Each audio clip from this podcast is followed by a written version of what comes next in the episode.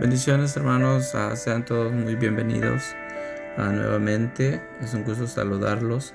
Ah, mi nombre es Juan y eh, en esta ocasión mi tema a compartir se llama Un solo corazón.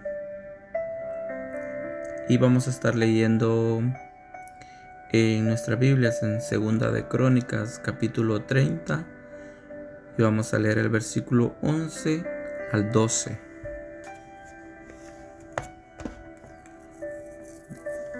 Leemos honrando al Padre, al Hijo y al Espíritu Santo. Dice, con todo eso, algunos hombres de Aser y de Manasés y de Zabulón se humillaron y vinieron a Jerusalén.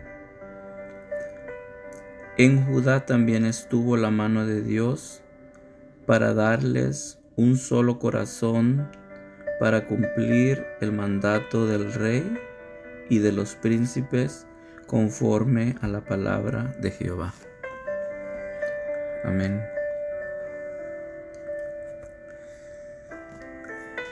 Ah, para explicar un poquito, para las personas que no van al corriente con los ah, temas atrasados, aquí es, es este mm, el rey Ezequiel que menciona que ah, forma de que eh, vienen las Pascuas en ese tiempo, entonces él prácticamente hace este movimiento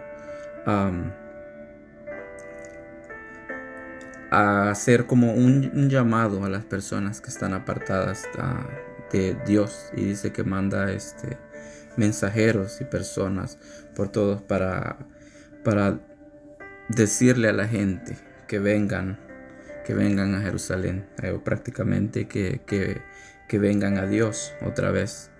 Ah, él quería que la gente se volviera a Dios y hace este movimiento con acción para que eso suceda.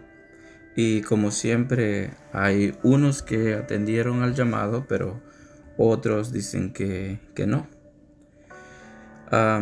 se conoce Ezequías como uno de los reyes más destacados de esos tiempos por todas las cosas que, hizo para llamar la atención de la gente con la intención que se volvieran al, Señor. Amén.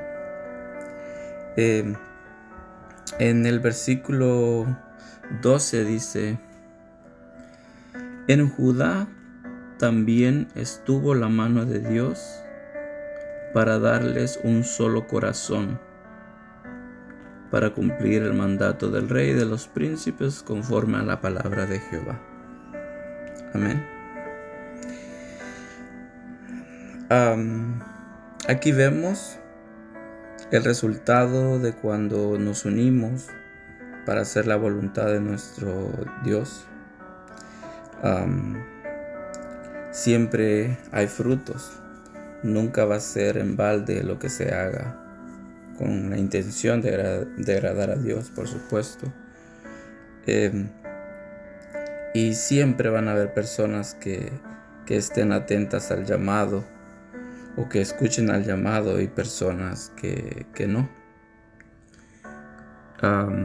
pero nosotros como cristianos tenemos que hacer nuestra parte para que la mano de Dios nunca se aparte de nosotros y que lo poco o mucho que hagamos sirva para que muchas más personas andemos en un mismo corazón, en un mismo propósito, en un mismo anhelo, en la misma esperanza que, que es a ser merecedores de un día vivir con nuestro Padre Celestial. Amén.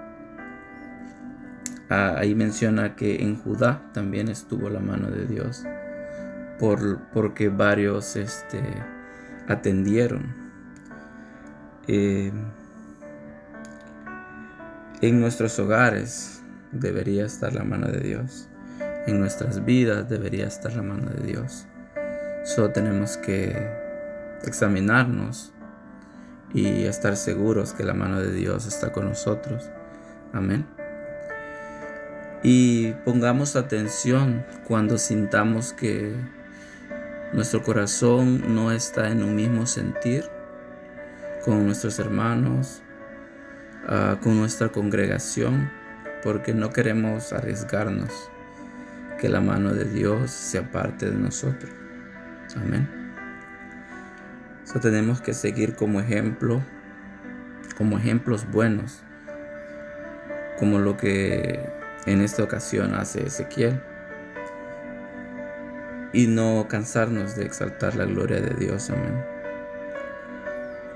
esto es todo de mi parte, que el Señor nos mantenga unidos como iglesia y que tenga misericordia de nosotros. Amén. Hasta la próxima.